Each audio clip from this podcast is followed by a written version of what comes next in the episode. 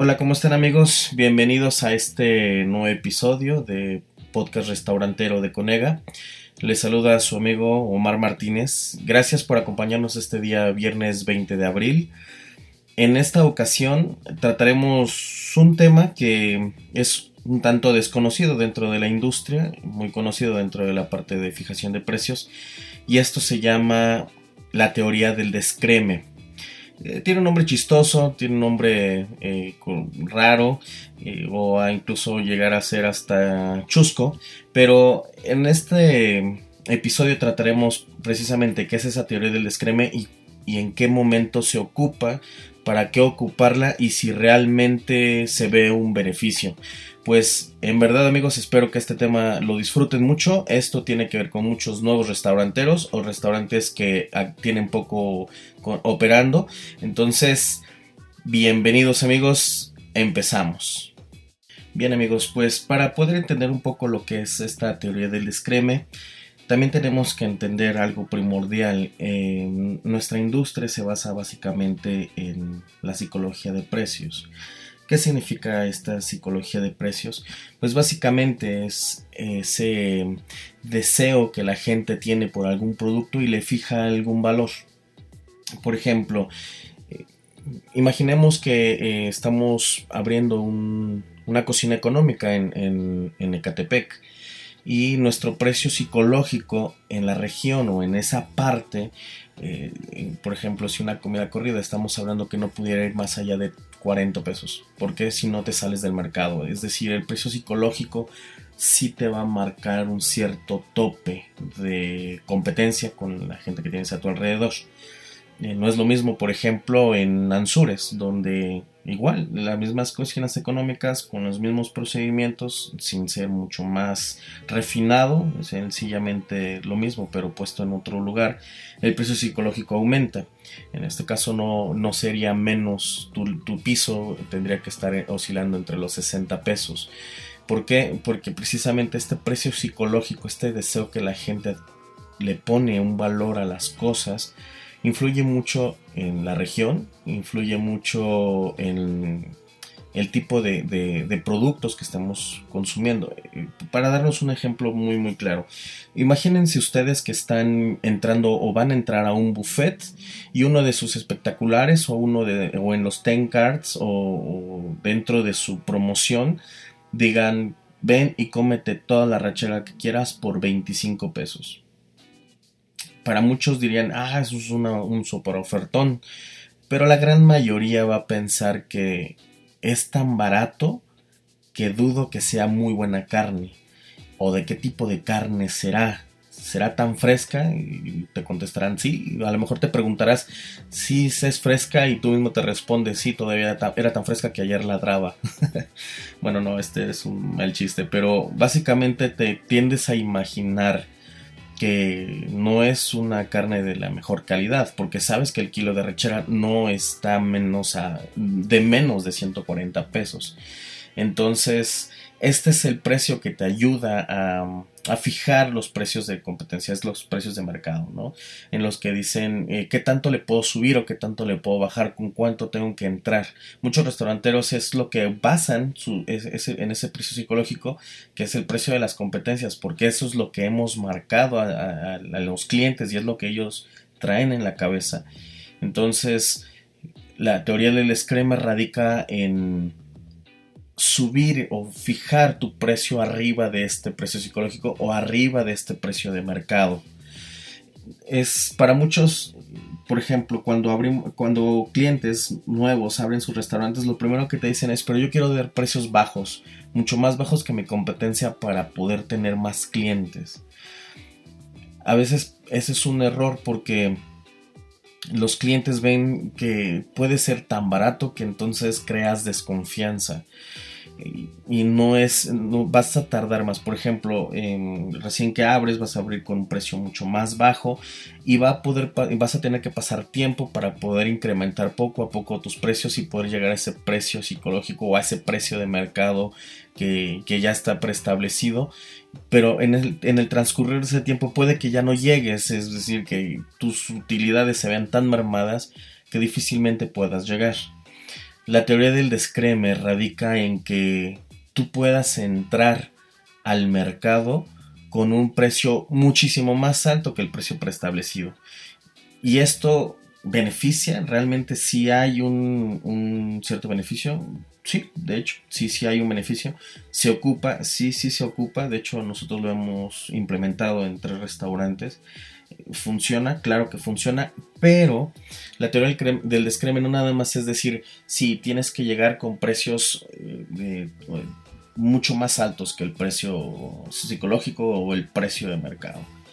No nada más es ponerlo, fijarlo alto, sino tienes que crear la atmósfera especial para que la gente al entrar a tu restaurante no valore que seas caro. Y esto tiene que ver muchísimo con, la parte de neuromarketing, la parte de, la psicología humana. ¿En qué momento las cosas se vuelven caras o baratas? Para muchos pensamos que los precios bajos son baratos, los precios altos son caros y realmente no funciona de esta manera. Esto tiene que ver básicamente con lo que la gente recibe, con las expectativas que ellos tienen de las cosas, de las, o la percepción que ellos tienen de los bienes o de los servicios y lo que realmente obtienen y es justamente en base a eso que establecemos si es algo caro o barato. Puede ser que te estés comiendo unos tacos súper baratos, y realmente tú tengas la expectativa de que ese caro, ese, ese taco o ese producto será agradable y realmente te das cuenta que es un lugar que está sucio, es un lugar en el que no hay un, cuidado ni en la imagen, es, tarda mucho el servicio, entonces aunque el producto te cueste dos pesos, dirás no, es demasiado caro para lo que estoy obteniendo y sencillamente no vuelvo. O como pasa en los restaurantes de fine dining, tú te creas una expectativa, de lo que has visto en redes sociales o de lo que te han platicado de ese restaurante. Y tú llegas, sabes que es caro, pero tú vas a llegar con toda la disposición de decir, voy a recibir una atención espectacular. Pero puede que pasen dos cosas, que no recibas esa atención tal y cual esperabas y digas, si es caro, o que realmente rebasen tus expectativas y tú tases ese restaurante como justo o barato por lo que estás recibiendo. Entonces, la parte de teoría del descreme radica precisamente en eso, que tengas que crear esa atmósfera para que tu cliente lo que realmente vea, las expectativas que ellos se creen con lo que tú estás, con lo que tú estás dando, superes esas expectativas. Eh, ¿Para que Para que lo que vean es de que tu precio vale la pena, que tu precio es justo. Sí, es más alto que, que lo convencional o es un poco más alto que el precio promedio que se margina en ese tipo de restaurantes o en la zona, pero lo vale. Eso, en eso radica la teoría del descreme. Entonces, ¿qué necesito para que la teoría del descreme funcione? Básicamente lo que necesitas es redactar un extraordinario manual de operaciones. Creo que esto es el tema medular de la teoría del descreme. ¿Se acuerdan en el podcast, en el episodio pasado les estábamos comentando sobre si Starbucks es bueno o es malo como café? Pero lo que sí tienes que ha redactado uno de los mejores manuales de operación porque no deja nada a la imaginación, no deja nada a la creatividad, sino sencillamente les marca qué tienen que hacer, cómo lo tienen que hacer, dónde y a qué horas lo tienen que hacer. Básicamente, si tú quieres tener una, muchos restauranteros quieren tener esa, esas ventajas de la teoría del descreme y lo, y lo aplican como el borra, se avientan. Como mucho pasa en la industria de la restauración, muchos restauranteros sencillamente se avientan, porque lo han leído, porque han escuchado comentarios que es bueno, que realmente aumenta tus márgenes de utilidad. Sí, pero tampoco se han puesto a pensar en el trabajo de, de introspección que se tiene que hacer en el, redactar manuales de operación, en el de capacitar a tu personal. Muchos restauranteros contratan gente que ya tenga mucha experiencia porque lo que no quieren es batallar. En la teoría del descreme te dice, no, si tú quieres obtener un beneficio, tienes que trabajar previamente con tu gente, tienes que capacitarla, no le vas a enseñar a servir, sino a cómo servir. Lo que nosotros hacemos mucho con los chicos que trabajan en la parte del piso de ventas, chicos y chicas, nosotros siempre les decimos, yo no te voy a enseñar a servir, porque eso sí, básicamente ya lo saben hacer. Lo que nosotros les enseñamos a estos chicos es inteligencia emocional basada en el servicio ¿Qué significa? Esto es trabajar mucho con la empatía, trabajar mucho con la parte de comprensión, primero de soy ser humano, trabajo con seres humanos y le sirvo a seres humanos. Entonces, básicamente con eso vas creando esa sensibilidad que va necesitando tu mesero para poder atender las necesidades de tu cliente. No nada más de servirlo, decirle él son tres personas en la mesa 5 o es la estación 3 o no, sencillamente es de que realmente tengan esa habilidad de poder tratar con personas. Desgraciadamente, y esto tiene que ver mucho con la parte cultural de niños, desgraciadamente mm, en las, en las el tejido social en las familias sí se ha visto mermado en los últimos años. Entonces lo que sí tenemos es un problema de valores, porque no les hemos, en, las familias no les inculcamos esos valores a nuestros hijos. El problema es de que también lo vemos reflejado en los temas laborales, porque tú como empleador quieres que tu restaurante a final de cuentas venda y tengas más dinero. Y sí, puedes decir, sí, yo quiero que mi gente gane bien, entonces necesitas inculcarles valores a tu personal. Es lo que comentábamos en el primer episodio de este podcast que necesitamos un sistema de valores, implementarlo en el restaurante, porque eso es lo que nos va a permitir tener esa habilidad y sensibilidad para poder atender a la gente, poderles crear precisamente toda una experiencia. Muchas veces he escuchado sobre las experiencias wow, pero realmente radica en lo que nosotros le implementemos a nuestra gente, tanto en un sistema de, límites en el, en el, manual de operaciones, como también un sistema de valores, en el es entenderles de que no son robots, de que no somos nosotros una fábrica nada más, sino realmente somos prestadores de servicios en su más amplia expresión, creadores de experiencias. Entonces, no va a funcionar la teoría del descreme si no realmente hacemos estas dos partes fundamentales y trabajo con nuestra gente para que ellos realmente puedan desarrollar toda la habilidad que ellos puedan tener. La gente no es buena o no, es mala si nunca la han capacitado, si nunca le han enseñado, si, en su, si ni en su casa le enseñaron, difícilmente lo van a poder desarrollar. Entonces es nuestra oportunidad de poder desarrollar un mejor tejido social a través de nuestros empleos, a través de nuestros trabajos, a través de nuestros empleados. Es como nosotros podemos realmente hacer algo por todos estos chicos, ¿no? Entonces, básicamente la teoría del descreme te dice, funciona, va a funcionar, pero trabaja con tu personal, trabaja contigo mismo, realmente ponte a pensar qué experiencia quiero que tenga mi cliente. Entonces, porque esa es la expectativa que tus clientes van a tener.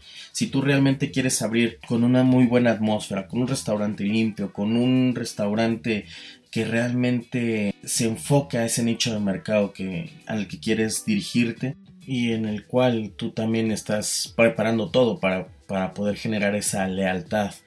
Yo desde hace varios años siempre he dicho que tú no necesitas clientes, tú lo que necesitas son fans, que realmente se vuelvan fan de tu negocio.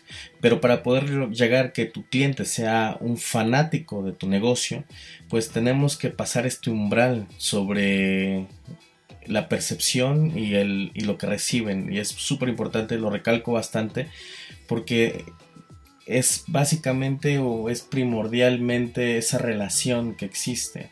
Y los clientes hacen muchísimas relaciones de valor en, función de tu negocio, no nada más en el valor del precio. Realmente como clientes no nos enfocamos nada más en el precio. Eh, por ejemplo, se me ocurre un, un, un ejemplo rápido. ¿por qué vamos más a Cinépolis que a Cinemex? Eso esta pregunta se la he hecho a muchísimos clientes. El 95% de todos mis clientes me han dicho que prefieren ir a Cinépolis. Y no por ni el precio, ni las butacas, sino sencillamente por las palomitas. A nadie le gusta, a muy poca gente le gustan las palomitas de, cine, de Cinemex. Es a esto a lo que yo me refiero, a esta percepción de valor, no en el entorno nada más de del precio, sino de todo lo que en su conjunto es. Yo siempre he visto cómo, por ejemplo, las, las personas relacionan el valor funcional de las instalaciones. Ellos también tasan ese, ese valor de, de, de si eres caro o eres barato en base a tus instalaciones. Hace una relación de valor entre calidad y servicio. Hace una relación de valor, sí, en el precio, pero también hace un valor sobre la profesionalidad de lo que hay en, en el negocio, de que realmente eso es a lo que me refería con el tema de inteligencia emocional, en el tema de, de control de la atmósfera y eso también tiene que ver con la parte emocional y la parte de control pero y también hace muchísima labor sobre qué tanto valor social tiene esta empresa entonces realmente el cliente no nada más se fija en el precio se fija en las instalaciones se fija en la relación calidad servicio se fija en la profesionalidad que hay eh, muchos hacen la relación de versatilidad es decir tú qué ¿Qué tanto te puedes ir adecuando a los clientes, al, cambio de los clientes a, través del tiempo? Entonces, en base a estos, en, el momento que tú vayas cubriendo todas estas relaciones de valor que hace el cliente, vas generando, primero, aceptabilidad, después va a crear, va, tu cliente va a percibir que lo que estás cobrando es realmente justo y lo que va a generar es lealtad. Es muy sencilla la teoría del descreme, muy compleja a la hora de aplicarse, porque no nada más, como les decía, es no nada más es poner precios altos, sino realmente hacer todo un trabajo interno en el que no muchos restaurantes están dispuestos a invertir. Y ojo, no me estoy refiriendo a la inversión monetaria que se pueda hacer, sino a la inversión en capacitación, en la inversión en tiempo. Muchos ya quieren abrir rápido, entonces dejan un poco de lado toda esta parte primordial que uses o no uses la teoría del descremo, uses o no uses esa estrategia, la necesitas, pero no le damos primordialidad. Seguiremos hablando de este tema en el siguiente episodio. Vamos a profundizar más sobre la parte de manual de operaciones, que es súper importantísimo. Como dije ahorita, como mencionamos, no, aunque no usemos esta estrategia, lo necesitamos Muchos me preguntan, bueno, ¿y cómo hago un manual de operaciones? Ese será el tema que veamos el siguiente lunes, amigos. En verdad fue un placer poder volver a estar con ustedes. Muchísimas gracias a todos los que nos han enviado correos. Eh, les he contestado y hemos tenido ahí ciertos debates. En verdad se los agradezco enormemente. Espero que les estén gustando los temas como hasta ahora y también díganme eh, más temas para que podamos ir platicando, para que podamos ir aprendiendo más a ser mejores empresarios restauranteros. Eh, les recuerdo que el día 2 de mayo empezamos con nuestros cursos, empezamos con el curso de control de costos y el día 3 de mayo empezamos con los cursos de diplomado en ingeniería del menú. En estos diplomados son muy prácticos, el 90% es práctico, el 10% es teórico. Eh, trabajamos con sus propios datos, con sus propios restaurantes. Conocerás otros restauranteros, verás sus problemas. Entonces, eh, para que ustedes vayan eh, tomando nota de, esto, de estos cursos y puedan acompañarnos en estos cursos que, que vienen. Les aseguro que no se van a arrepentir. Bueno amigos, por el día de hoy fue todo. Les recuerdo mi nombre, Omar Martínez. Ah, les recuerdo nuevamente mi correo electrónico es omar.martinez con doble También visítenos para más información de los cursos, envíenos un correo a cursos o visiten la página web www.conega.com. Recomiéndenos si les ha gustado este podcast y por favor no dejen de escucharnos. Que tengan una muy bonita tarde y un extraordinario fin de semana. Nos vemos el próximo lunes amigos. Hasta luego.